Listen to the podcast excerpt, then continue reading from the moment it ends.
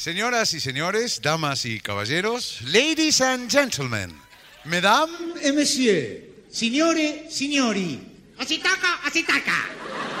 iniciamos aquí una nueva emisión de La Hora de la Nostalgia.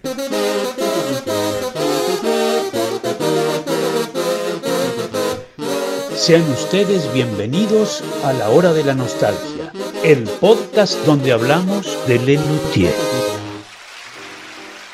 Bienvenidos a otro episodio de este podcast al que hemos bautizado La Hora de la Nostalgia. Yo soy Rosendo el Mozo y estoy con la formación bien antigua Mozo. del podcast que pasa así a presentarse. Yo soy Bonifacio, Ah, mira vos. porque Rosendo no me va, pero Bonifacio. Mozo, hola, buenas noches. ¿Cómo, cómo están todos? ¿Qué tal? ¿Cómo le va? Eh, Arquímedes es mi nombre. Ah, mira cómo me cagaste. Sí, Bien. sí, Sí, te, su- te- a vos te flota todo. Me flota por todos Está lados, bien. es verdad. ¿Y vos cómo te llamas? Yo soy eh, Amati y Stradivarius. Ah, los dos, mira vos. Muy bien, es un apellido compuesto. Sí, como Pérez y Alonso. Sí, señor. Lo tenemos al columnista que, ¿cómo se llama? Yo soy público, fila 4, butaca 3. Bien, hoy nos vamos bien, bien, bien, bien a la recontra prehistoria para Ah, hablar del primer susto. espectáculo de Lelutier llamado Lelutier Cuentan la Ópera. ¿Cómo se ven analizando este show, chicos? Un sueño. Difícil, ¿eh? Si Blancanieves fue complicada, esto No. por lo menos es un solo episodio, ¿no? Qué guacho. Vamos a dar un poquito de contexto histórico antes de hablar sobre los datos crudos y analizar obra por obra. Dale. ¿Qué pasó antes de este espectáculo, muchachos? El 4 de septiembre del 67, previo a una función que iba a realizar el musicista en el Instituto de Itela, se pudrió todo. Esto ya lo contamos alguna vez con más detalles, pero bueno, resumiendo, había integrantes del grupo que sentían que había diferencias en las tareas que se hacían. Algunos hacían más y otros se rascaban, digamos. Y eso no les parecía justo, porque todos cobraban lo mismo. En esa reunión, el tono fue subiendo y se pudrió todo porque se terminaron peleando. Y es ahí cuando Gerardo decide irse con sus obras e instrumentos y lo siguen Marcos, Jorge y Daniel. Carlitos no, porque por más que lo sigamos contando muchas veces, él siguió llegando tarde a esa reunión y se encontró con todo roto. Claro, el gran cisma. Nosotros en episodios donde hablamos ya bastante de ese día tan importante en la historia del Luthier, especulábamos un poco respecto de, bueno, esto fue una calentura del momento, se estaba armando, ¿Le Luthier fue una consecuencia de la pelea o no, no lo teníamos muy en claro? Pero parece que el compañero Leandro de Becky, que es un estudioso de esos, tiene algunas novedades, ¿no? Al respecto. La novedad es haber leído con un poco de atención el libro Neneco, que salió en 2017, que en la página 30 Jorge Marona recuerda lo siguiente. Dice, cuando nos separamos de Musicisti había mucho nerviosismo. Daniel estaba muy enojado con Jorge Yuyen, incluso no sé si amagó a pegarle o si llegó a hacerlo. También creo recordar que el anuncio del flaco Mazana cuando nos avisó que nos íbamos fue en un auto en el que íbamos Marcos, Mazana y Daniel. Tal vez el chip que tenían en Eco. El flaco Mira. me propuso integrar el nuevo grupo y Daniel por su parte ya había sido apalabrado. O sea que estaba. Mira, Estaba así, bastante cocinada la cuestión. Claro. sí. Sí. Fueron a romper. Estaba todo Claro. ya hablado de antes. Seguramente era una charla que estaba pautada, que se venía y fueron preparados para ver si... Claro. Al tener que hacer este, este recital por el Lelutier Cuentan la Ópera, se apuró la creación de un repertorio para reemplazar a Emilo, ¿no? que era lo que hacíamos en el Ditela. Claro. Y entonces, este, medio a las apuradas, medio también, mirá, copemos el Ditela, Claro. Claro. porque Claro. yo supongo que, bueno, y, y Musicisti se quebró, se deja de hacer y Milo, pero el contacto venía por Marcos del Ditela. Sí, sí, había que sí o sí ocuparle ese lugar. Sí, pensemos que esto pasó el 4 de septiembre y están haciendo la última cuenta de la ópera el 14 de noviembre de ese mismo año. Fue un cuatrimestre, un cuatrimestre muy movido, digamos. O sea, en el- Sí, claro. Recontra. A todo esto también estaban haciendo tanto Jorge como Gerardo la música para Angelito el Secuestrado, que es una obra teatral, cuya música, valga la redundancia, la componen ellos dos y se estrena en el 67 también. claro. También. Había mucho. Sí, sí. De hecho, sí, sí, podemos sí. recordar también la carta que escribe Gerardo a sus papás y a su hermana que vivían en Estados Unidos, fechada el 26 de septiembre del 67, que dice, entre tantas otras cosas, que se separaron de I Musicisti, están escribiendo cosas y preparando todo para alargar en noviembre, ya la fecha estaba pautadísima, Ah, con Inilo, instrumentos nuevos y las óperas históricas. Y la carta termina con la hermosa frase, nos llamamos Lelutier, Creo que nos va a ir bastante bien, dice Gerardo al final de la carta. O sea que, que ya encaminado después de cambio del título, por supuesto, porque este, a, a cuenta en la ópera. Sí, sí, Claro. sí. Sí, le pusieron un título sin que se note demasiado. Sí. Pero bueno, esto pasó 22 días después de la separación y ya tenían pautado el estreno en noviembre. Claro. Eh, si hay que ocupar la sala muy rápido, pues si no vienen los restos de musicisti que se quedaron con más gente y se quedaron con todas las obras. Ah, Sí, básicamente. entre, entre ellas, con por ahí el éxito de Musicisti, que era Claro. el problema de Tales. Claro. Total. Había mucho para competir. Pero bueno, hicieron un showcito digno, digamos, para empezar. Claro. Sí, sí, sí. Y tuvieron la previa de Editorial Abril en el primero de octubre. Sí, hay que decir que, que- que en esa de, de Editorial Abril actúan estos cuatro luthiers, digamos, pero acá en Cuenta en la Ópera buscan más gente, porque acá había que representar más papeles, ¿no? Claro. Eh, fue como otra cosa, digamos, Claro. ¿no? Una cosa más teatral me suena como... Sí, bueno, es reemplazar y Milo las obras que no eran de la dupla Mustok-Mazana. Habría que reemplazarlas por nuevas canciones. Claro. Bueno, se agregaron a Lelutier para hacer el espectáculo Víctor Laplace, Elizabeth Henry, eh, Mario Candel y el pianista Armando Krieger, más los cuatro Luthiers anteriormente. Víctor Laplace, que también actúa en Angelito Secuestrado, entonces se ve que por ahí, ahí Sí. estaba el link.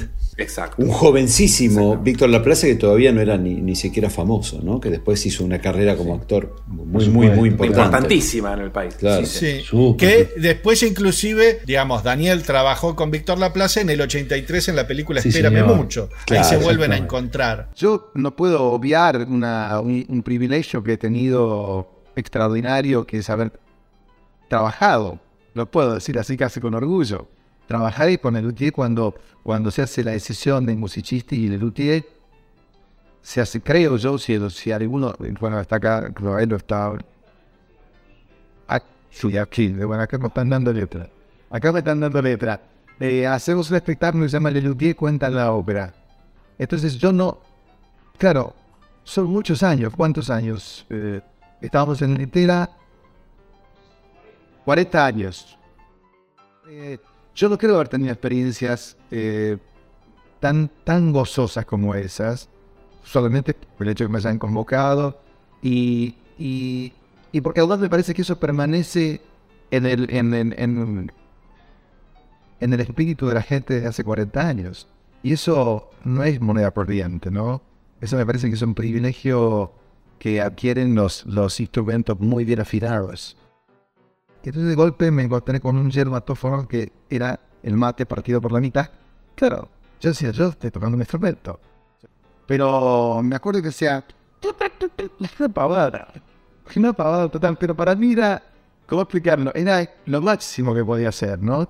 Y, y me acuerdo de canciones de, de, de, de ese espectáculo, porque se llama El cuenta la ópera, y decían, por detrás, por detrás entran las palomas en el palomar, por detrás, por detrás, ay, que, estaba caliente, estaba, no estaba, estaba bien, le pueden creer. Aunque figurone que espantan morreones. Y hacíamos esas pavadas. Y yo era el hombre más feliz del mundo. Sigo haciéndolo al recordar esto, al, al quererlos tanto y al sentir que han eh, llenado no solamente la Argentina, ¿no? sino una forma de expresión que es extraordinaria. La retaguardia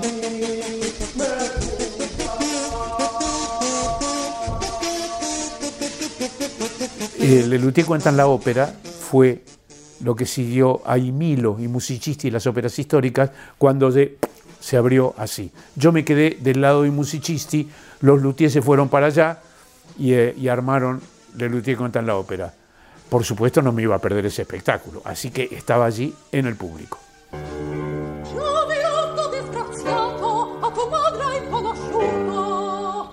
Lelutier cuenta en la ópera se estrena el 14 de noviembre del 67 en el Instituto de Itel, aquí en Buenos Aires, Argentina. Se representó solamente 20 veces, siendo la función final el 23 de diciembre de ese mismo año en el mismo lugar. El guion entero, así nos lo sacamos de encima, es de Marcos Munstock y la música es de Gerardo y de Jorge, con la excepción de Il Filio del Pirata, cuya letra es de Rafael Leopoldo Palomino de Guzmán y José de la Cuesta, y la música de Carlos Mangiagali. Quien quiera ver un guiño en las majas de Bergantín a estos autores, sí, puede claro. hacerlo. Y a la comisión también, ¿no? Sí. Sí, sí, sí. Sí, claro. cu- Cuéntelo de la comisión, que es muy interesante. Cuando se necesitaba ponerle un nombre al músico de la comisión, Marcos recordaba a Carlos Mangiagali y de ahí bautiza al personaje de Carlitos Núñez como el maestro Mangiacaprini, ¿no? De, Sí. Uno de, de comer gallos pasa a comer cabras, pero bueno, Sí, claro. cosas que hacen los compositores. Es un guiño genial, pero tenés que conocer Sí. la historia del conjunto, si no se te pasa de largo. No Sí, pasa, total. bueno, pero esos son los guiños que hacía Marcos, ¿no? Sí, a, a ellos mismos, digamos. Claro. Sí. Un pequeño detalle que el 14 de noviembre del 67, creo que cae martes. O sea que actuaban en días de semana, una, una cosa Sí. bastante rara para digo más. conseguir público, ¿no? Actuaban los lunes a las 8 y media de la noche, los martes a las 10 y media de la noche y sábados y domingos a las 18. Qué raro, ¿no? Los lunes y martes, lunes sobre todo. Y había que hacer shows. Eran los ciclos de, del Ditela, ¿no? Sí, claro, claro, claro. En el Ditela, bueno, en esa época estaba, viendo acá la página de Leandro, El timón de Atenas de Shakespeare, Libertad y otras intoxicaciones, Crash, se, se- se hacían muchas cosas. Y había, sí, por ejemplo, esto de lo del timón de, de Atenas, de William Shakespeare, se hacía los lunes a las 22.30.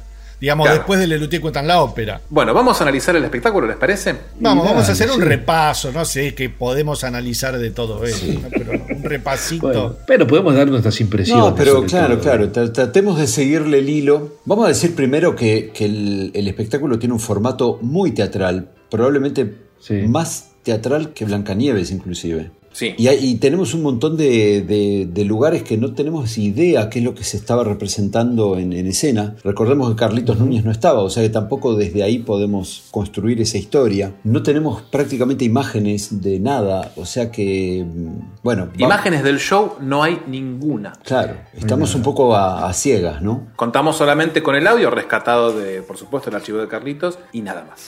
Bien, vamos a basarnos en lo que aparece en la página de Leandro, en el Luthier Online, Dale. en lo que se refiere a obras, porque si uno va a ver el programa de mano, no había obra, no estaba dividido en obritas, así que lo vamos a hacer basándonos en la página de Lea. ¿Les parece bien? Perfecto. El show Sí, señor. iniciaba entonces igual que I Musicisti y las óperas históricas con Amati y Stradivarius, pero no. Pero nada que ver, ¿no? Porque lo que primero suena es el vals para orquesta restringida, por- haciendo una traducción este, Rápida. rápida de Rancing Flinket por la Orquesta Sinfónica de Hoflund, perteneciente al disco Música Interplanetaria, que es básicamente Wow. un delirio hermoso. Sí, sí. Acá, bueno, contamos que evidentemente Hofnum y sus festivales este, había calado hondo en ese Lelutier prehistórico Sí. y en este Lelutier inicial, que tanto que es la, la música de obertura de, de este espectáculo, mientras el relator en off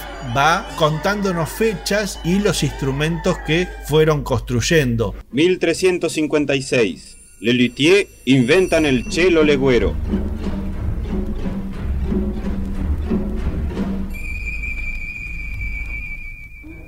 1418. Lelutier construyen el yerbomatófono. Yo la verdad, que, si a- que alguien me tire una pista, una luz en el camino, porque es muy complicado esto. 1533. Lelutier crean la máquina de tocar. ¿Por qué esas fechas, no? De hecho, Ah. es- se mastropieriza Lelutier existiendo desde 1356, cosa que sería imposible que sigan existiendo ahora con los mismos miembros. Raro. Sí, no sé qué quieren contar con eso. A mí el clima que se genera hasta me gusta, digamos, ¿no? Hay una cosa ahí media de- entre de laboratorio y Sí. de cosa de documental. No sé qué pasaría en escena, digamos, porque imaginar que ellos estaban ahí, por ahí mostrando los instrumentos, pero no hay mucha respuesta del público, capaz que se proyectaba algo. Claro.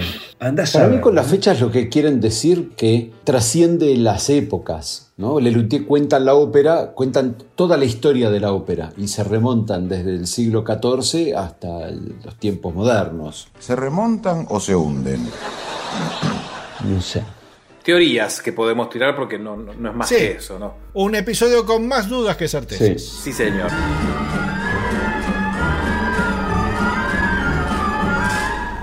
Hoy, Lelutier cuentan la ópera.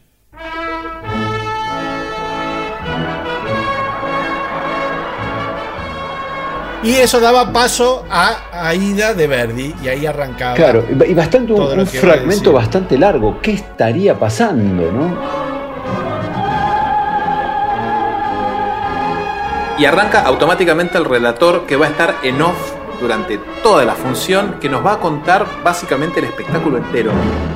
La escena en Cremona, cerca del río Po. Taller de Nicolás Amati, renombrado luthier de la época. Ha pasado un año. El anciano Nicolás trabaja aparentemente como... Que es muy difícil de entender solamente en Sí. audio, porque hay mucho nombre, se nombran muchos lugares, muchas acciones. Usted, Juan, que es director de teatro, ¿qué opina de de este recurso. Sí, yo no soy muy amigo de la voz en off en general, me parece que es un recurso por ahí un poco antiguo.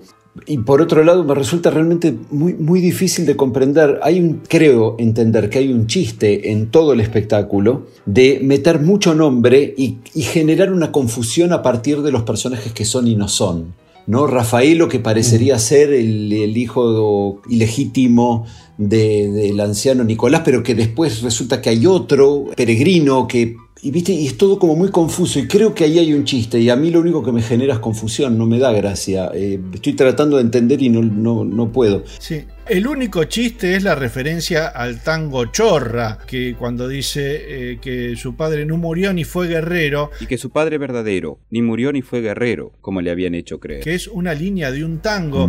Y he sabido que el guerrero que murió lleno de honor, ni murió ni fue guerrero, como me engrupiste vos. Pero después es una, un inicio de personajes que van a ser nombrados, muy pocos van a aparecer en escena a lo largo de este espectáculo.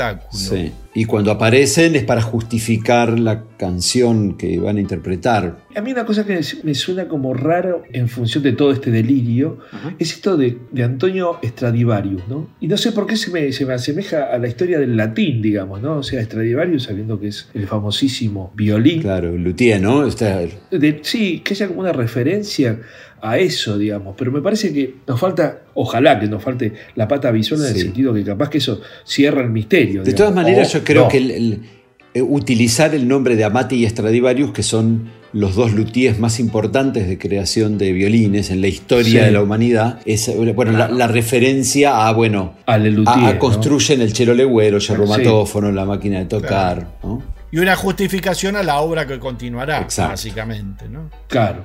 Que sería la chanson de Lelutier, la primera obra musical que aparece en este repertorio.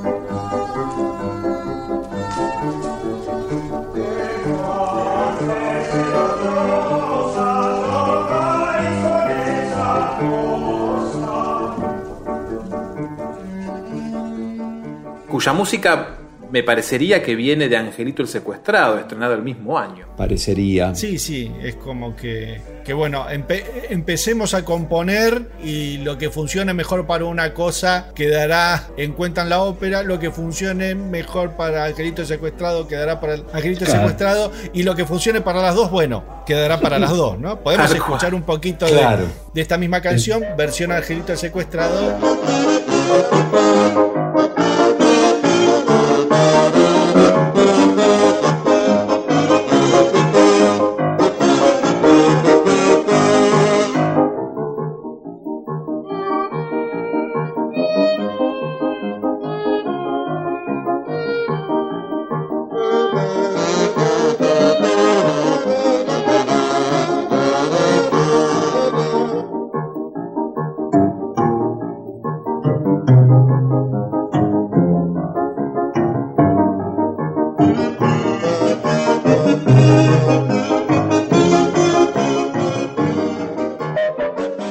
Musicalmente es lo mismo, una tiene letra y la otra no. Claro. Claro, aquí Marcos le puso las, las cuartetas Sí. eh, de, de- de los instrumentos. que no que- son las que sí. luego se publicarían en el libro de Gerardo. No, no, no, no son las que luego se reutilizarán en, en Opus Pi ni en Claro. Recital 72.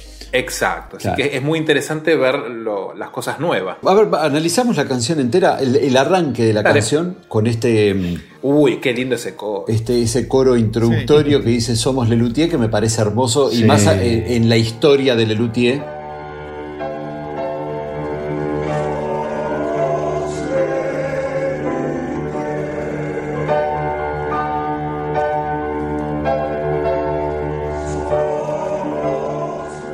Que lo primero que se canta en el primer espectáculo sea Somos Lelutier. Y aparte, ti- perdón, tiene como un clima así, este, medio, no sé, de coral, no sé, medio viejo me suena, no sé, y de golpe aparece eh, El vodevil. la canción del el vodevil que es Hermoso. es hermoso, Sí, digamos. sí, sí, sí, está muy lindo.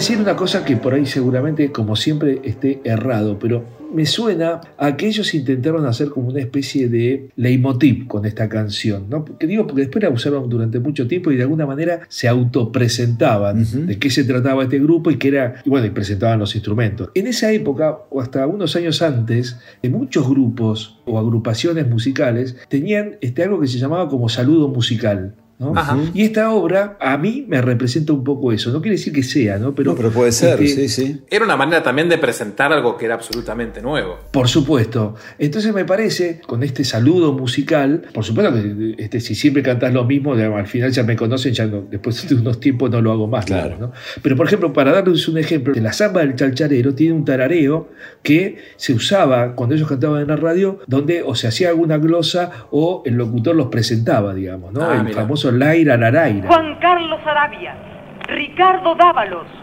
Ernesto Cabeza y Víctor José Zambrano. Los chalchaleros.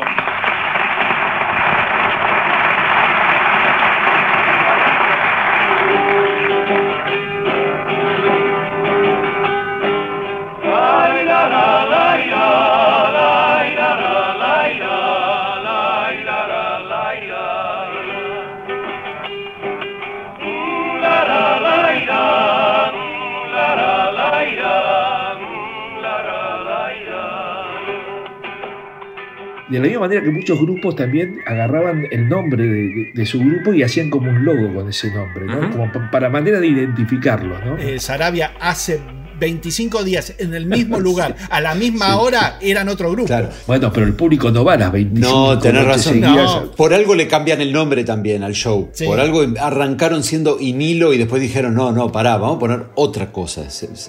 Claro, bueno, está bien, puede ser que la gente este, necesite una suposición. Pero no es una mala suposición, me parece que está bien. No sé, no sé si es un leitmotiv, pero sí era una manera de presentarse. Necesitaban sí, sí. presentarse y decir, Sí. ahora somos esto. De hecho, pará, perdóname, lo, lo que dijo Sarabia respecto del leitmotiv me parece que sí, por, por todo lo que sucede después con esta obra, que la van a repetir en, en varios espectáculos. Me parece que le sirvió como, como excusa, digamos, de, hacer algo, porque la canción es recontra pegadiza, la melodía, es un Recontra. vodevil, es lo más digerible y rápido de este espectáculo, me, me suena. Por lejos. Así.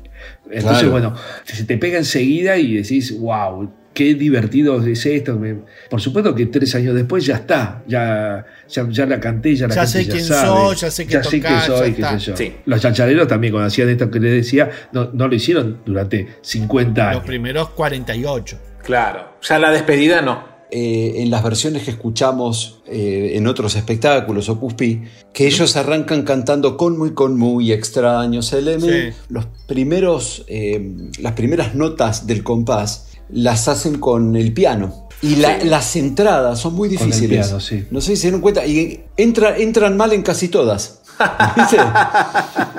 Es rarísimo eso. Es como que Claro, entra del compás claro. 3, por Y- decirte, ¿entendés? Tan, tan, tan, tan. Claro, y, y después le- lo metieron como que, que me parece que corrigieron la partitura y queda muchísimo mejor en las otras versiones. Y les faltaba el pianista, viste, que les diga, muchachos, me parece que va por otro lado. Y después no, la letra, las letras que son casi todas este, distintas. Todas. No son muy brillantes estos textos, me parece que las correcciones que hicieron después son muchísimo más divertidas, ¿no? Che, la línea de, de la letra del Chelo Legüero son sus antepasados bastardos descastados. Es, raro eso, no sé a qué se refiere. Son tus antepasados, bastardos desplazados. Había que es hacer una rima y pusieron eso. Fue. Sí, sí, sí. Pero para arrancar está Sí. lindo, está Sí, bueno. y hasta, está muy bien. hasta el estribillo es hacemos nuestros instrumentos que pronto Tendrán, que, sonar. Claro. En, en versiones posteriores Sí. es después los hacemos sonar, que ahí ah, tiene como ot- otro chiste, ¿no? Sí, mismo los arreglos, los arreglos corales, que hay eh, como una especie de canon, entra uno y después entra otro atrás, Sí. y son un poco confusos, no te permiten entender bien la letra tampoco. Me parece que es una excelente idea, pero que todavía está en diamante Sí. en bruto en este show, por lo menos en esta grabación que nosotros tenemos. Mm, Creo que es una obra que mejoraron un montón en posteriores espectáculos.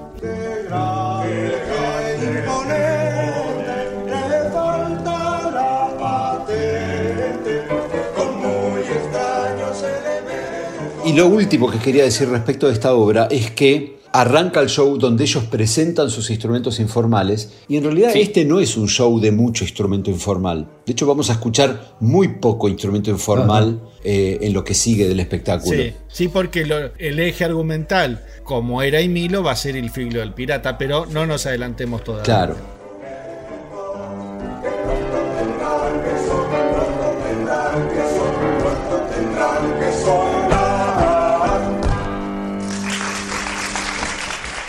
Porque antes venía la obra El Rey Francisco de Francia, donde aparece por primera vez Víctor Laplace, tanto, tanto nombrado antes, cantando una cancioncita que ni fu ni fa. Precedida por una introducción también te mando el, el Sí. más grande de los besos, ¿no? El rey Francisco I de Francia se apresta a enfrentar a Carlos V en la batalla de Pavía. Piensa en la capitulación que Dale, Marcos, pasalo a nafta, por favor. Imagina la forma de recuperar después su libertad sin cumplir el pacto. Lo aflige la suerte de su heredero, quien con el tiempo llegaría a ser Enrique II, que no solamente habría de morir por accidente en un torneo, sino que además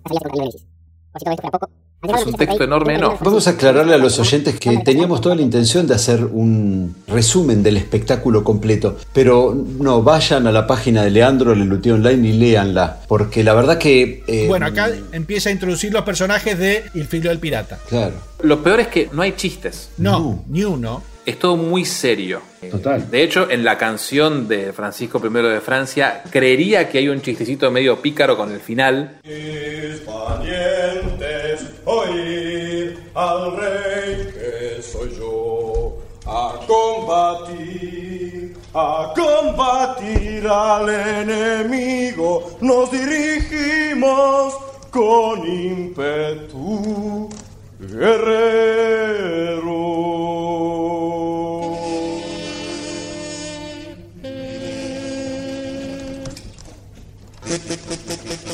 Nunca temas en la lucha la muerte. Ven como yo siempre tuve mucha suerte.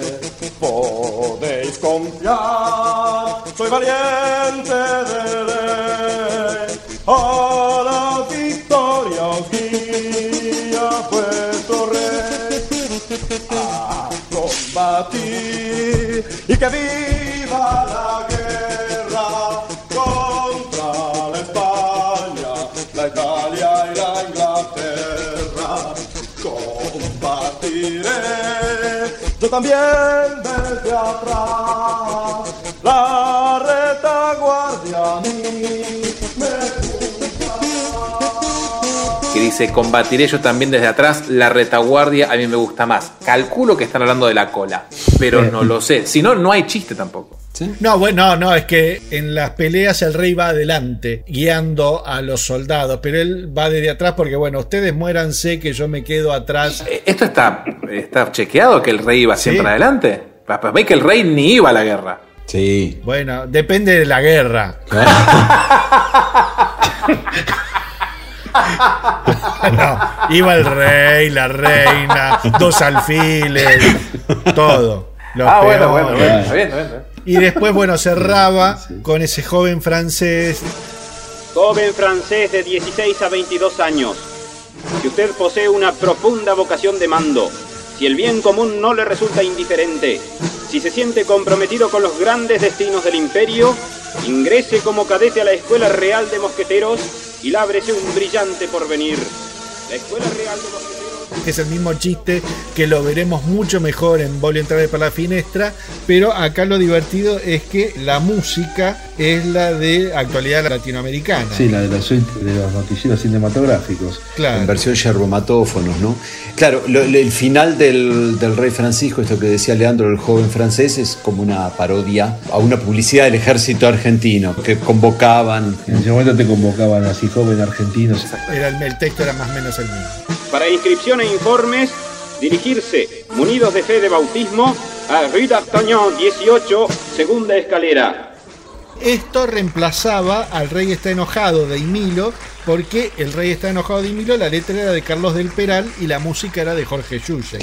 Después de esto venía la primera parte de Il filo del pirata, que en la primera parte, ¿qué pasaba, donde Becky? La condesa Antonina recuerda la noche en que fue deshonrada por un pirata.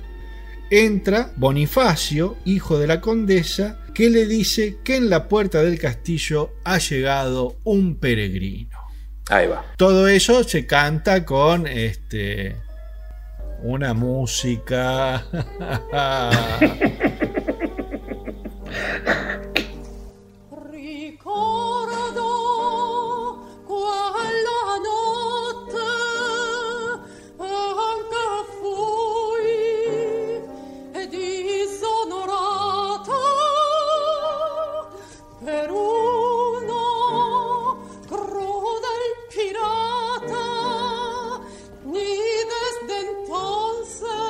Y después todo, la- todo el texto está en, en un italiano. Acá yo les quiero hacer una pregunta a ustedes. Aparecen algunos argentinismos, ¿no? En toda la Sí. obra. en to- hablo de todo el filo del pirata. Cuando dice se rajó, por ejemplo, o, o me las Sí. tomo. ¿Eso estará en el texto original? ¿Fue un- No, yo conseguí el texto original. Ah, mira. Sí, haciendo la comparativa, donde en la versión de Lelutier el conde Salvador canta Tu le farai Leonoria questo uomo, yo tengo que hacer y me las tomo. En la versión original, Salvatore dice Tu le farai Leonoria en el castillo, yo tengo que hacer e me las guilio. Hay una adaptación, perfecto. Sí, hay una mínima adaptación, sí. La, Podría haber sido una máxima adaptación, ¿no? Un poquito más. Porque cantado por la soprano, en ese tono, con ese idioma, se hace imposible, digamos. O sea, yo me despierto porque canta la soprano, porque ya con la voz off me estaba como dormido, porque semejante longanismo. Y después digo, ¿qué me están contando? ¿Entendés? Es como estar en el Colón escuchando una ópera de Verdi, Sí, porque sí. está en italiano con eh, Sí, sí, acento sí, lírico. La verdad que el- texto no se entiende mucho en sí mismo. No. Por eso esa explicación previa que hace falta. Sposa mia amata, che fate qui sentata?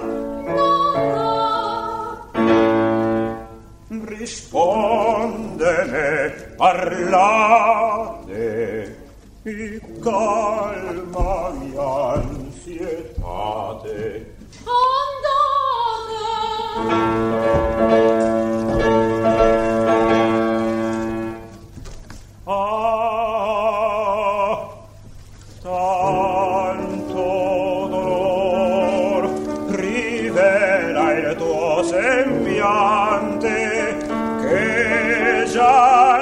Igual es interesante que hayan, a ver, de alguna manera para, para hacer esta, este show, digamos, dividirlo en partes para que sea un poco más llevadera la cosa, ¿no? Porque todo este choclo junto, ah, meta, ¿no? Sí, igual está, está mezclado con el otro choclo junto, ¿no? Porque supuestamente sigue el mismo hilo argumental de las voces en off, que lo único que hacen es complicar más la historia.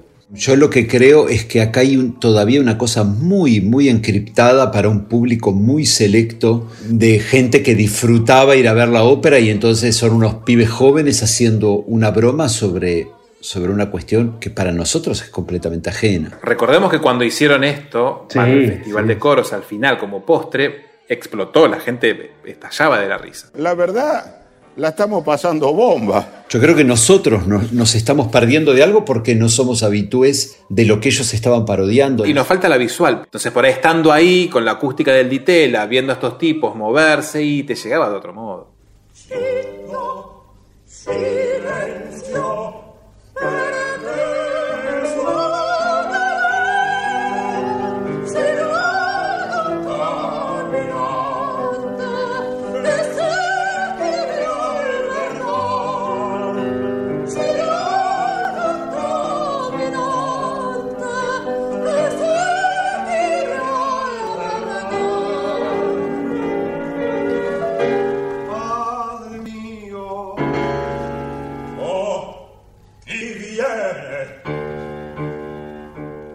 Sí, yo pi- pienso, perdón, te tiro una.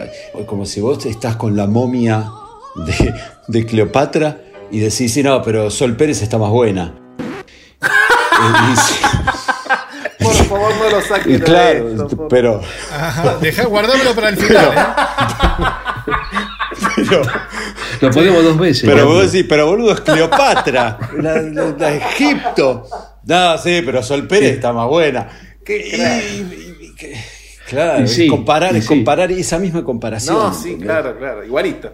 Sí, igual creo que, que- que el público que iba a, a ver esto ahí eh, a vivo le encantaba a Cleopatra. Claro, evidentemente. claro, claro. Estaba recopado con O Cleopatra. esa cosa arqueológica de ver, uy, mirá que. A Juan que le, a Juan que le gusta, Cleopatra o Sol Pérez. Sí.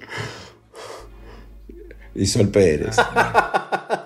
Viste que mucha gente decía que era, era para un público de, de luthier, iba para un público más de elite, de gente culta. Bueno, ahí, Ahí están está. todos sentados, ese grupete, Claro. digamos, no hay duda alguna, digamos, ¿no? A los que les gustan Sol Pérez no iban. Exacto. Bueno, no había nacido Sol Pérez. Claro.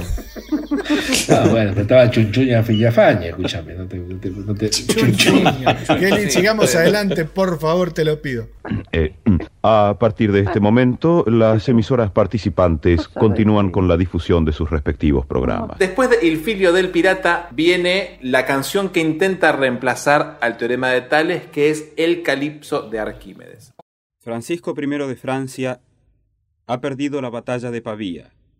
Fue hecho prisionero por Carlos V y al recuperar la libertad ha regresado a la corte profundamente deprimido. De vuelta, una introducción en off mala. Sí, que no aporta nada. Los enviados reales a Siracusa fracasaron en su intento de conducir a Arquímedes a Francia. El sabio se pasa los días sumergido en profundas elucubraciones, tratando de desentrañar el principio que rige la conducta de los cuerpos en el agua. Otra pieza que sobrevivió a este espectáculo, ¿no? De Y con justa razón, Claro. con justa razón. Sí, sí, sí, muy Eh, es muy Sí. linda, es muy linda. Creo que no tiene la talla del teorema de Tales, pero es una hermosa Es un obra, gran, sí. gran reemplazo.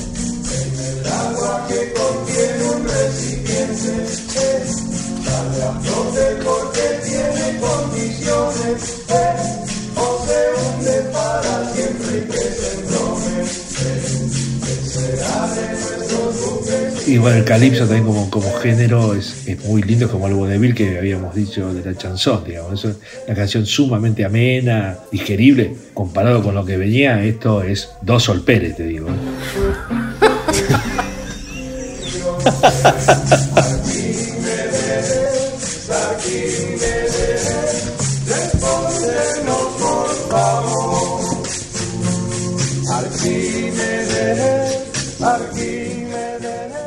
Al final la obra termina con Arquímedes diciendo baricentro.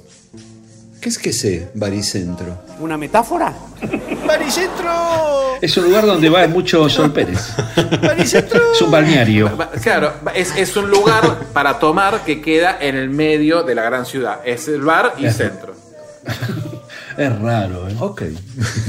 Aparte, tipo como, ojo, es que te voy a decir baricentro, dice, y se va. Ah, mami. Sí, el baricentro es el centro del triángulo. Elíptica. Ahí va. Claro. Uno de los focos de la órbita elíptica de cada cuerpo. Sí, en realidad, en realidad, para ser técnicos, es el punto de corte de las tres medianas. Las medianas de un triángulo. Claro, sería el ombligo de Sol Pérez. Sí, señor.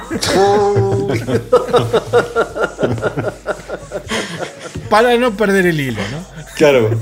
Ah, ahora entiendo perfectamente. Este es un concepto muy importante en los campos de la astronomía, el baricentro. Pensé Exacto. que el ombligo de Sol Pérez. Coincide con el centro de masas, masas de masas de crema. De, Ah, Ojo. No, pará. no le explican. No, claro, claro, claro. Y después te puedo decir cómo se realiza un baricentro, pero digo, sería para No, un no, podcast no, no, déjelo para otro ¿no? episodio. Déjelo para otro episodio. Pasa la vida entera metido en la bañadera. Arquímedes, Arquímedes, respóndenos por favor. Baricentro. Seguimos sin entender por qué dice sí, baricentro. Después del calipso de Arquímedes, como la gente la estaba pasando muy bien, deciden volver con la segunda parte de Il filo del pirata. Antonina y el peregrino están frente a frente, a solas.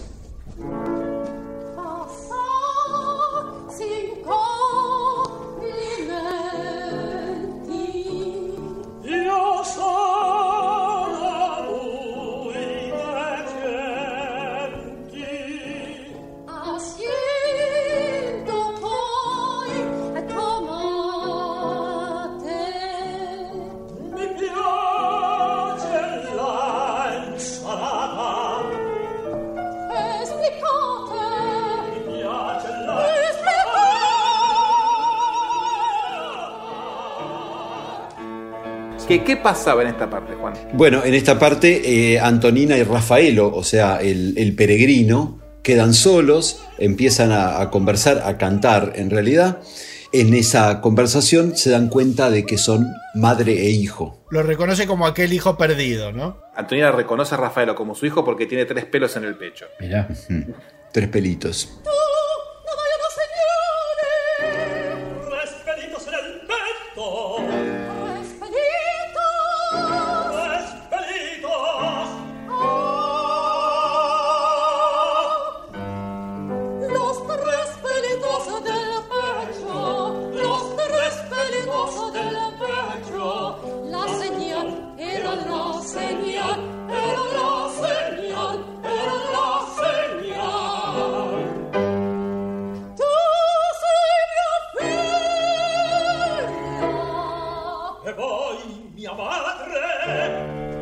Aquel hijo perdido que, que fue arrebatado por el pirata, se dan cuenta que son ellos, se abrazan y cuando se abrazan aparece Bonifacio, o sea, el hijo natural de Antonina y ¡pum!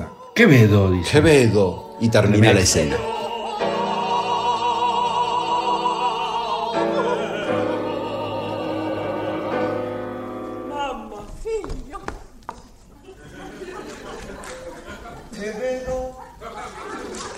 Y lo que dijo Juan es básicamente toda la segunda parte. No- Perfecto. No hay mucho que agregar. No, no, no. No, De hecho, por favor. De hecho, no agreguemos más nada y sigamos, ¿no? Después de la segunda parte viene entonces otra canción más luthier que es La chacarera del ácido glicérico.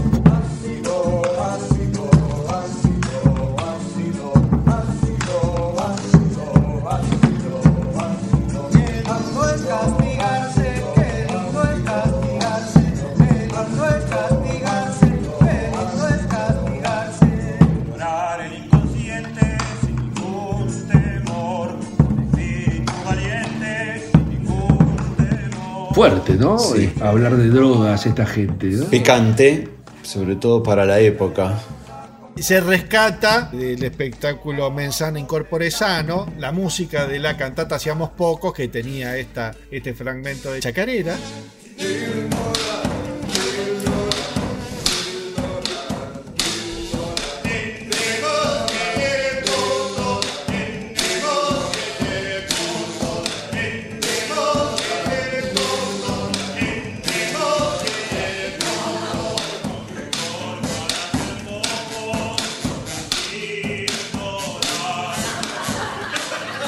Que tampoco es exactamente lo que quedó en Sonamos Pese a Todo. Acá se supone que la introducción lo que dice es que, a ver, creo entender que dice que Amati está triste porque lo perdió a Rafael o a su hijo, entonces están buscando una droga, aparece el oscuro personaje, Stradivarius, Arquímedes, el conde Salvador. Es un quilombo. Toda una mezcla de personajes todos buscando esta droga para dársela a Mati. O sea, de ahí justifican el tema de por qué cantamos una obra sobre, el, sobre la droga, ¿no? Al regreso de su última gira, Stradivarius, quien venera a su maestro Amati, recomienda a este cierta droga que algunos mercaderes trashumantes traen en sus viajes desde las Indias occidentales y que, según dicen, cura los males del alma, provocando eufóricas visiones y alucinaciones balsámicas. El oscuro personaje deambula secretamente por las tortuosas praderas de un sórdido virreinato de las Indias occidentales en busca de la droga portentosa.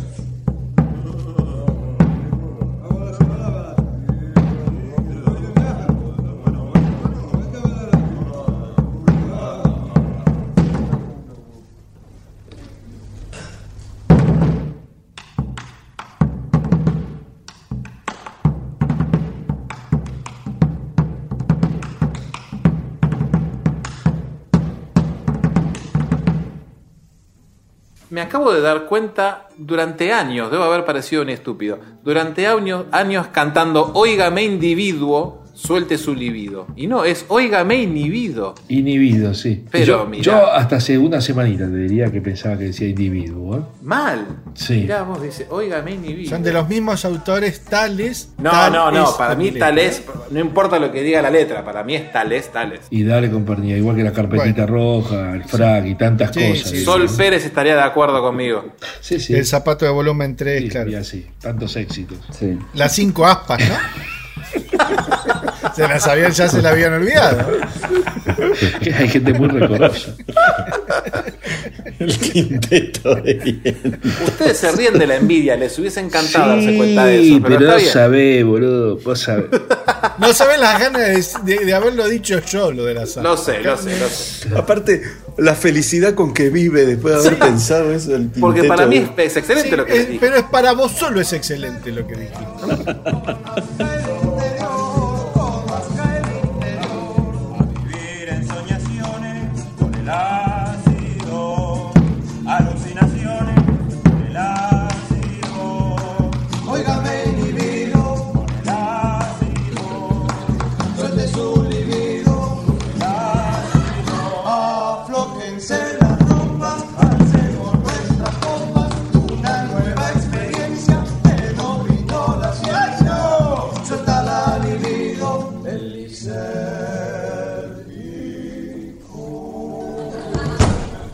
Después de la chacarera del ácido glisérgico, seguimos con la onda telúrica, con la samba de la ausencia. Que de pronto termina la chacarera sin voz en off. No, no volvemos a la historia original esta de todos estos personajes. Y aparece Víctor Laplace haciendo, vaya a saber qué personaje, Laplace hace del oscuro personaje, pero lo tenés que adivinar vos. con las glosas de te fuiste, no volviste, tremenda desazón de soledad, etcétera, etcétera, etcétera. Tremenda desazón de soledad y eterna despedida.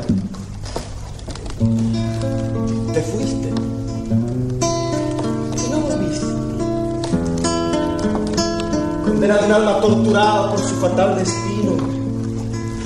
Hondo sentimiento de pampa y distancia que pugna por expresarse al conjuro de la samba que asume aquí su total dimensión de liturgia telúrica. Te fuiste y no volviste.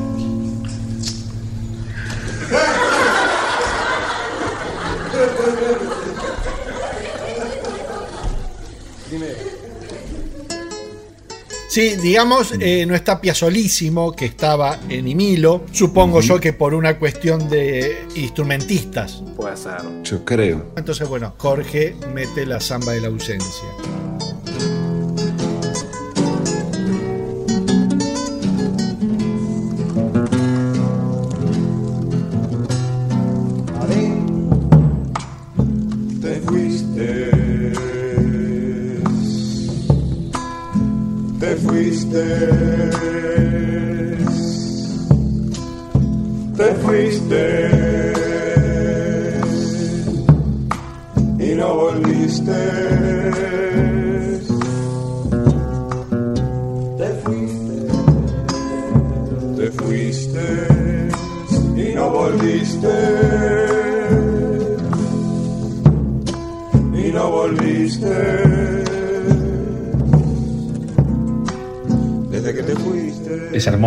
Y el chiste que tiene es, es- es simpático, está, está muy bien. Pero no tiene nada que ver con lo que estaba pasando. No, para nada.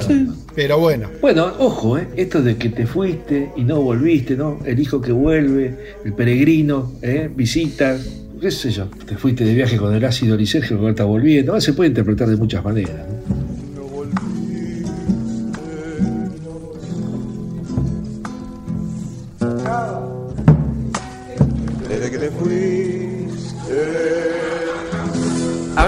Irse, vuelve la tercera parte del Filo del Pirata después de la Zamba de la Ausencia, cuya sinopsitis, ¿cuál es, compañeros? Recordemos que la, la escena anterior terminó con Bonifacio viendo a su madre y al peregrino abrazándose y él eh, Sospecha, malentiende la situación, claro, sospecha que hay una, una cuestión de que está traicionando a su padre, el conde.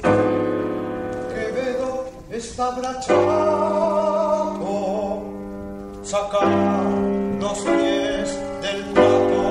un altro. C'era il becco che questo sotto cieco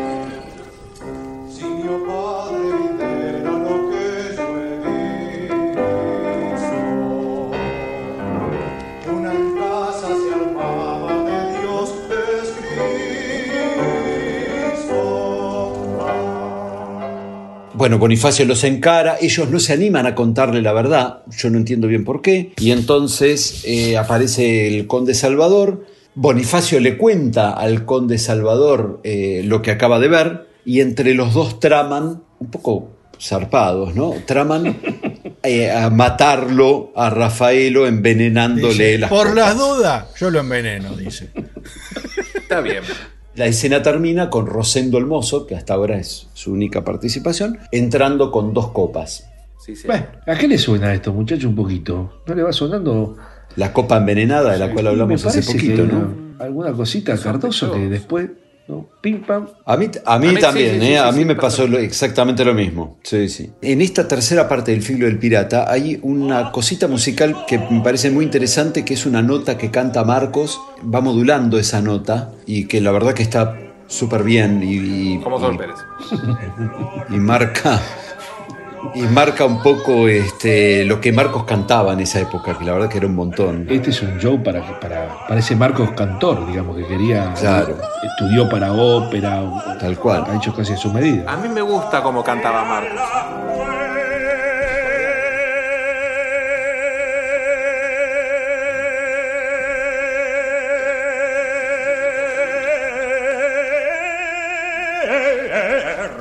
Y después hay un fragmentito que toman la música de Mambrú se fue a la guerra.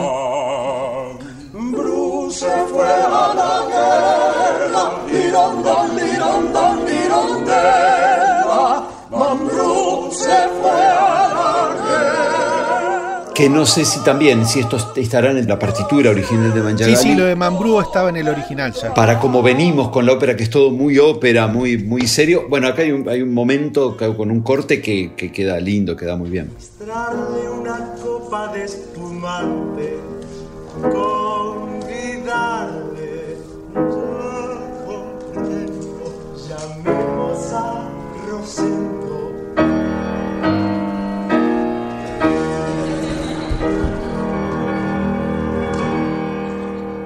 Después de la tercera parte venía uno de los pocos rescates también de Imilo, la canción a la cama del olvido. Supongo que la inclusión de esta obra obedece a que se tocaba íntegramente con instrumentos informales. Una cama, la que llamo del olvido, por dar consuelo a mi drama cuando estoy muy abatido. Vuelve otra vez, porque lo estábamos extrañando al relator en off, para este, seguir ahondándonos con todo esto que la verdad poco nos importa. Los cortesanos de Francisco I ven postergados sus planes. El oscuro personaje ha desaparecido de las Indias y todavía no apareció en ninguna otra parte. Arquímedes sigue en Siracusa tratando de descubrir su principio, aunque planea un viaje a Cremona. La ira y el tedio de Francisco I de Francia crecen día a día. Sus cortesanos deben entretenerlo. A tal fin, conducen ante el monarca un grupo de juglares sorprendidos haciendo las delicias de ciertos mercaderes trashumantes, han elegido para su presentación frente al rey Canción a la cama del olvido, que ya le brindan. Para concluir con la obra de La canción de la cama del olvido, que ya había sido también rescatada en, el, en la función de Editorial Abril, que bueno, claro, la podían hacer con, con el cuarteto Lelutier. amargarme antes de irme a dormir. Es muy útil acostarme. Me rescatas esto y te me olvidas de Cuyanito. ¿Qué nos pasó? Que más que la canción a la cama del olvido debería ser la canción del olvido a la Sí, cama, sí, ¿no? Después viene lo que sería el reprise del teorema de Tales en Himilo. Acá son las glosas de Arquímedes. Aparece, por supuesto, como nos tiene acostumbrado el relator. La indignación de Francisco I de Francia ante la negativa de Arquímedes a ponerse a su servicio no tiene límites. Arquímedes es perseguido y sus teorías proscriptas aduciendo abusivas alusiones a sexo, violencia y alucinaciones. El sabio debe huir, pero sus desvelos ya han engendrado el fruto mayor, el así llamado principio de Arquímedes. El señor Víctor Laplace nos hace todo el principio de Arquímedes. Con, con una interpretación, una interpretación dramática, digamos. Sí, sí, de, de recitado. Cuando se siente abandonado por el universo. Ese universo que permanece indiferente más allá de la superficie de separación líquido-aire que siempre se mantiene horizontal, porque es el lugar geométrico de todas las moléculas sometidas a la presión atmosférica. Cuando ese cuerpo siente esfumarse lentamente su relación con el alienado mundo. Algo que Marcos va a rescatar después cuando hacen la grabación del... La grabación del 99 de, de Los Cuatro Vientos. Cuando un cuerpo se sumerge en un líquido en equilibrio, cuando ya todo es igual para él, recibe un empuje de abajo hacia arriba para ayudarlo. No. El empuje es la resultante de la presión que... Esa intro que está ahí grabada, que es como un resumencito de esto que Víctor Laplace hacía en el espectáculo. Cuando ese cuerpo extingue sus vivencias postreras en el seno del líquido que alberga su agonía, sácate el empuje. Está muy bien interpretado. Sí, pero podrían haber hecho una estrofita más del calipso, ya que están ahí. Bueno, y acá también tenés informales en la, en la música de fondo de esto. Acá aparecen los informales de vuelta y hasta ahí estamos. Por suerte ya empieza a terminar este, este show, digamos. ¿no? No, nada de eso. El empuje es la resultante única de las fuerzas que el líquido ejerce sobre la superficie del cuerpo. Vamos a intentar oprimirlo hasta su asfixia. Esta resultante es única, igual y directamente opuesta al peso del volumen del líquido desalojado. Y entra directamente por el centro de gravedad de este volumen, atravesando el cuerpo sin piedad y sometiéndolo a un suplicio irremediable. Eso sí, hay otros cuerpos que flotan.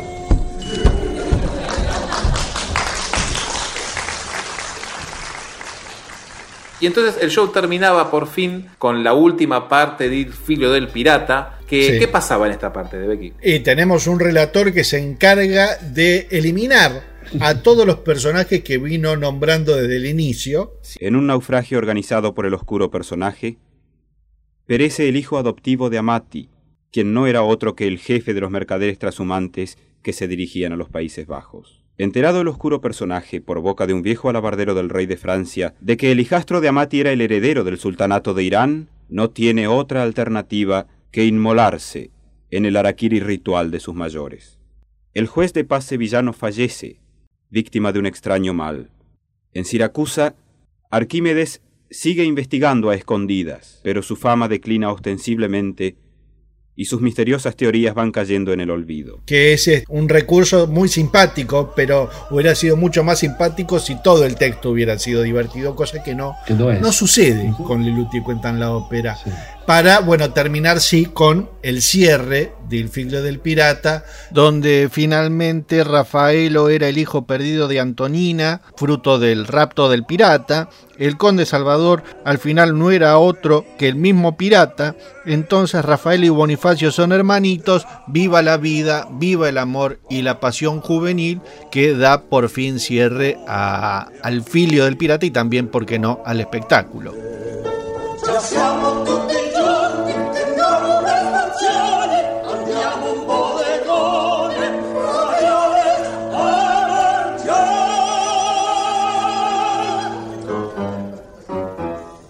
Y a diferencia de la versión de, de Emilo, acá es to- todo, todo con piano. En Emilo el cierre era con instrumentos informales y claro, generaban, generaban un cierre más potente, digamos. ¿no? Y pa- pasa que están todos los luthiers en escena, salvo Gerardo. Claro. Jorge.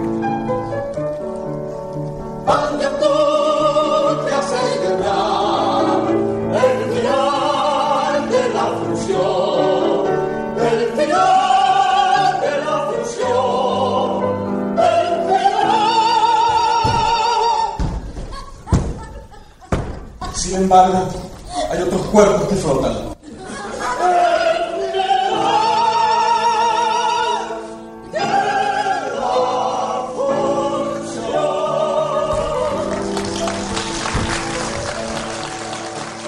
Bien, y con eso terminó el primer show de Lelutier llamado Lelutier Cuentan la Ópera. ¿Y qué opinan los, los diseñadores de este programa de mano? El programa de mano copia casi textual a la de Emilio. En el libro Historia Gráfica del Ditela figuran los dos programas, tanto el de Emilo como el de Lelutier Cuentan la Ópera.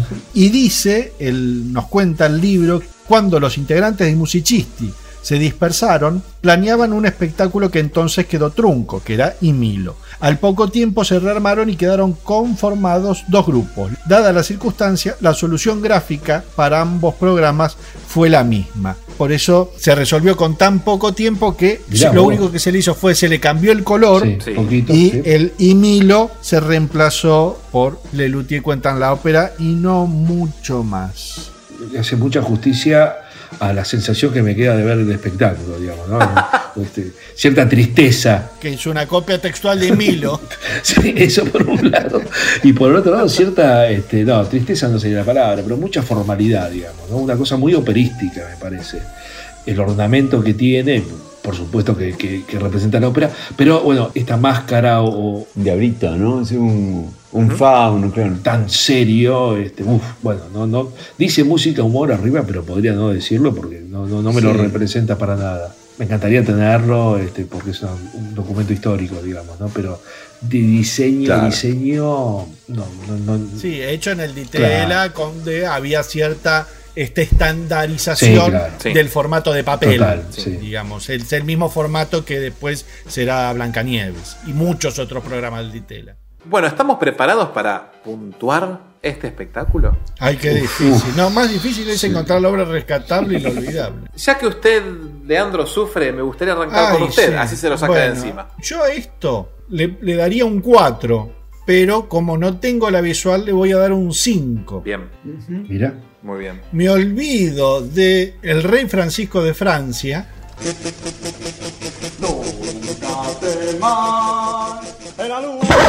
No, me olvido de la canción a la cama del olvido.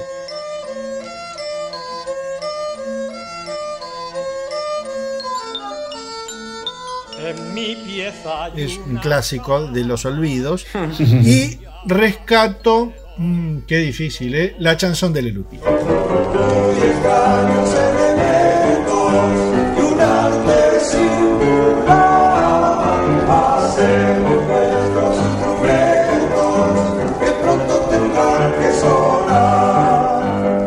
Voy a continuar yo. Estoy bastante de acuerdo con Donde Becky. Es un show, es un show raro. No hay nada que me cause gracia, pero es histórico. Es el primer show de Lelutier. Lo hicieron a las apuradas. Es una copia del Dimilo. Está bien. Si lo ponemos en contexto, está bien. Le voy a dar un 4. Eh, un puntito por cada luthier. Me parece que está bien. Me voy a olvidar de la glosa de Arquímedes. Cuando ese cuerpo extingue sus vivencias postreras en el seno del líquido que alberga su agonía, sácate el empuje. porque no me parece que tenga nada que ver, pero rescato el calipso de Arquímedes que me parece que es muy muy bonito. En el agua que contiene un recipiente, eh, sale a flote porque tiene condiciones, eh, o se hunde para siempre y que se embrome. eh. Ok, bien. Acá yo no sé si tengo que analizar la momia de, de A Cleopatra. Guasol Pérez. Claro, pero como hicimos ya otra vez, vamos a tratar de ponernos en el medio. A mí hay algunas cosas que me garpan, ¿viste? Que, que- que- que el show empiece con Lelutier diciendo somos Lelutier. Para mí eso es un montón. Hay obras que después van a ser historia. Eh, yo de puntaje le voy a poner un 5, igual que el amigo de Becky. Me parece que el, el salto que hay entre esto y Blancanieves es, gigante. Es enorme. Por eso Blancanieves es uno de los mejores shows de Lelutier. Creo que hay mucha diferencia, o sea, el progreso es gigante. Voy a rescatar la chanson de Luthier, fundamentalmente ese, esos primeros compases, ese primer coral que es hermoso.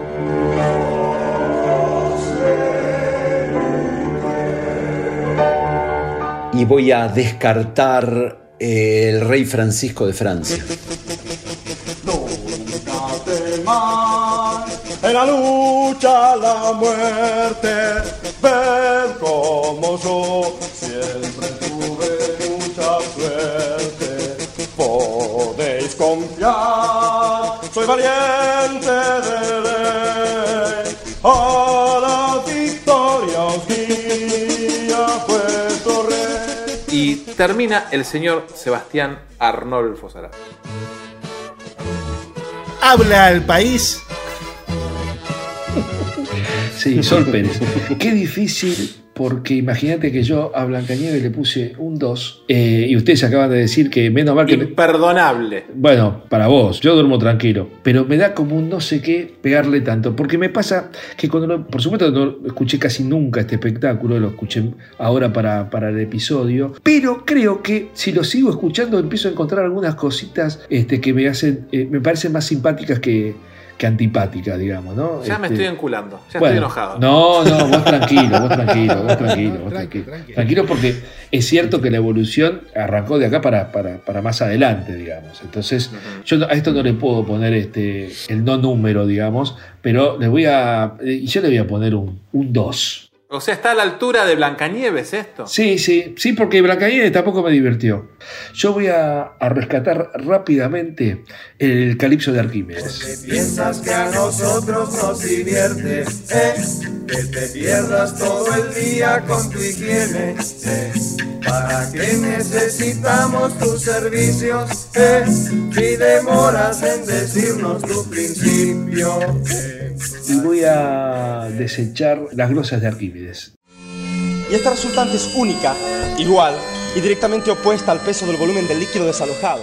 Entonces con puntajes de 5, 4, 5 y 2 da promedio un 4 redondito para este espectáculo que bueno, está bien. Eh, No, no podíamos pedir más puntajes. El primer show y en comparación de todas las cosas increíbles que hicieron después, Claro, es otra queda, historia. queda muy atrás. Queda muy Sí, atrás. Sí, sí. Sí, de todas maneras, me- a mí me da un poquito de lástima que, que el primer show de Luthier tenga ese puntaje. Sí, sí. Fue un show a las apuradas. A las- es más, yo te diría que no sé si el primer show importante de Luthier es Blancanieves. Todo esto creo que sigue siendo prehistoria. Creo que Pero esto sigue sí, siendo. Para mí sí. Creo que Blancanieves es el primer show que uno puede juzgar, decir, bueno, a ver, un show armado por Luthier, pensado, trabajado, es esto. Esto sigue siendo todavía, bueno, a ver, eh, a, ver, una, una estudiantina, de alguna forma. Banco el hecho de que el primer show sea Blancanieves, pero la historia dicta otra cosa. Pensá que tres, cuatro años después sale eh, el disco de Sonamos Pese a Todo. Uf, ¿qué te parece? Ya hacían, el coso de Break, el Rubric, o sea, crecieron. crecieron Eh, por eso. A ver, las, las Muchísimo. introducciones humorísticas de Querida Condesa, pero la, la pasan por Oh, encima. Tremendo, se entienden. Sí, sí, se entienden. Sí, no, no, hay mucho más que eso, claro, sí, sí. Bueno, es, eh, si te lo pones a pensar, ya que estamos hablando de esto, en el 67 hacían el Luthier cuenta la ópera, 10 años después estaban haciendo Más tropiro que nunca. Más tropero que nunca. 10 años, nada, más que 10 años. Nosotros llevamos 4 años haciendo este Sí, podcast. sí. y Estos tipos en 10 años hicieron esto. Bueno, en Claro. seis años por ahí Bueno. estamos haciendo nosotros Lelutier cuentan la ópera.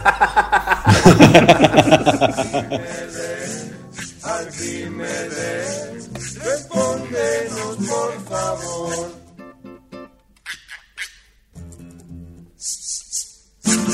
Recuerden pasar por nuestro Instagram que habrá imágenes del Luthier porque de este espectáculo hay muy poco, pero siempre hay imágenes del conjunto. Vayan a verlo en arroba hora de la nostalgia. ¿Y a dónde más pueden ir, don Juan? Bien, pueden ir a cafecito.app barra la hora de la nostalgia y ahí invitarnos unos cafés y mm, apoyar a este proyecto que tanto nos gusta hacer. Desde la Argentina, si estás en el extranjero, Y querés seguir apoyando a este podcast para que siga creciendo, puedes entrar a patreon.com barra la hora de la nostalgia y allí encontrarás un montón de cosas hermosas exclusivas para vos. Bueno, si querés las remeras, que no es una cosa exclusiva, sino que es algo para todo el mundo, podés ir a la hora de la nostalgia.flashcookie.com. Eso si estás en Argentina. Si estás allá en de los mares, vas a lhdln.redbubble.com y ahí también, en cualquier parte del mundo, llega el señor correo a tu casa dice tomá y sé feliz. ¡Mozo!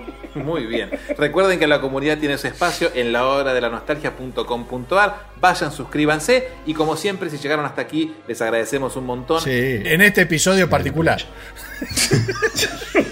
Suscríbanse a nuestro canal de YouTube. A ustedes es solamente hacer un clic y a nosotros nos ayuda un montón. Toquen la campanita para estar atentos a todas las novedades de este año. Y nos vemos en 15 días para otro episodio más. Y háganle caso a nuestro tío Carly.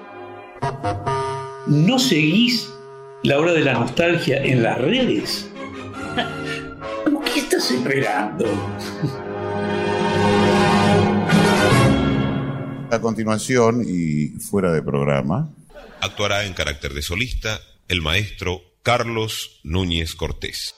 Esta nota es de los 40 años en la revista Viva y terminan todos en bata, pero no fue la idea original, ¿no? No. Con- ¿Te acordás cómo fue eso? Sí, en realidad ellos querían que estuviésemos desnudos. ¿En serio? ¿Cómo que estuvieran desnudos? Son la muchachos revista, grandes ahí. ¿eh? la revista Viva esperaba que nosotros pasáramos al baño, nos desnudáramos y nos pusiéramos batas. como si hubiera salido de un sauna o- Exactamente. Enseguidita dijimos, no, no, no, no.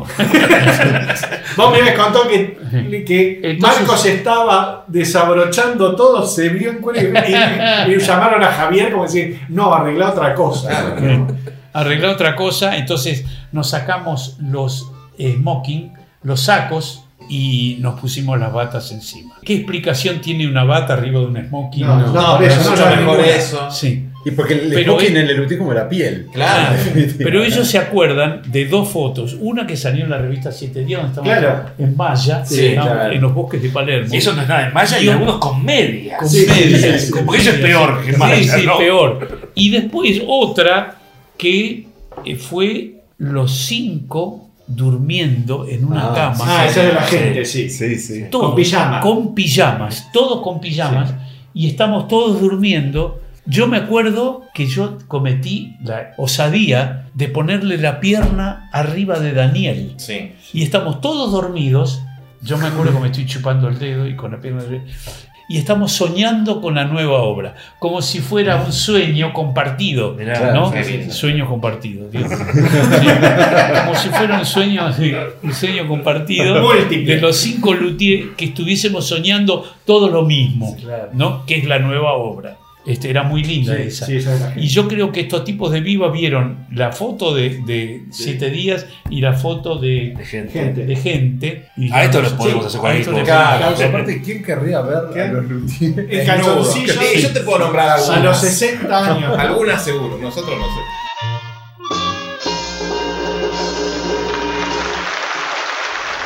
Escucha. Mira, escucha, mira bien, escucha, mira. El Museo de Cera de Lelutier. no estaba de acuerdo con el carácter de dichas acotaciones circunstanciales, que eran del tipo de puje puje, upa nené, pa'l carajo albañiles, etc. El quinteto original, pero en lugar de voces masculinas, ejecutado con instrumentos de viento. Tenemos que ir a buscar instrumentos. Ya venimos enseguidita. Sin embargo, releyendo lo que había escrito, Mastro Piero decidió que las cuerdas estaban de más.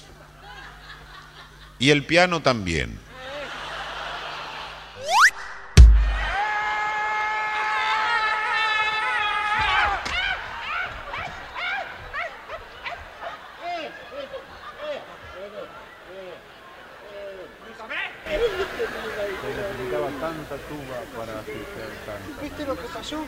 Se le cayó encima y se ve que le tuvieron que poner una máquina, una máquina anti... ¡Bruta bestia! Vos sabés que le cayó como un molusco que lo, que lo, que lo tomó la... Un gran festejo de repudio al doctor Schmerz von Utter. ¿Qué instrumento vamos Durante el mismo se to- Durante el acto se tocó una pieza de jazz que Mastro Piero compuso usando elementos de las obras anteriormente descartadas. De las sobras anteriormente descartadas. Pepper Clemens sent the messenger, nevertheless the reverend messenger, cuya traducción al castellano es Schmerz el mequetrefe, ese repelente vejete verde.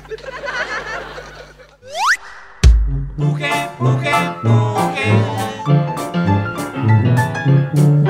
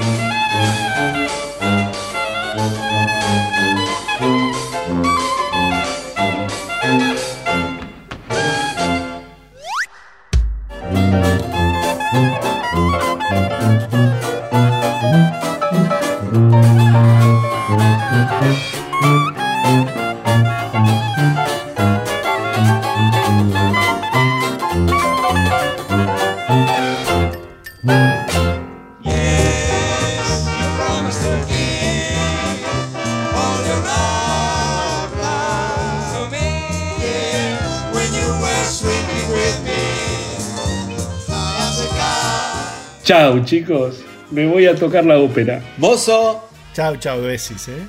Yo tengo que hacer y me las tomo. Así termina un episodio más del podcast de Lelutier. Yo espero que aparezca Sol Pérez después de escuchar este episodio y nos diga, muchachos, me quiero sacar una foto con ustedes. Es todo lo que espero. Yo voy disfrazado de momia, si pasa eso.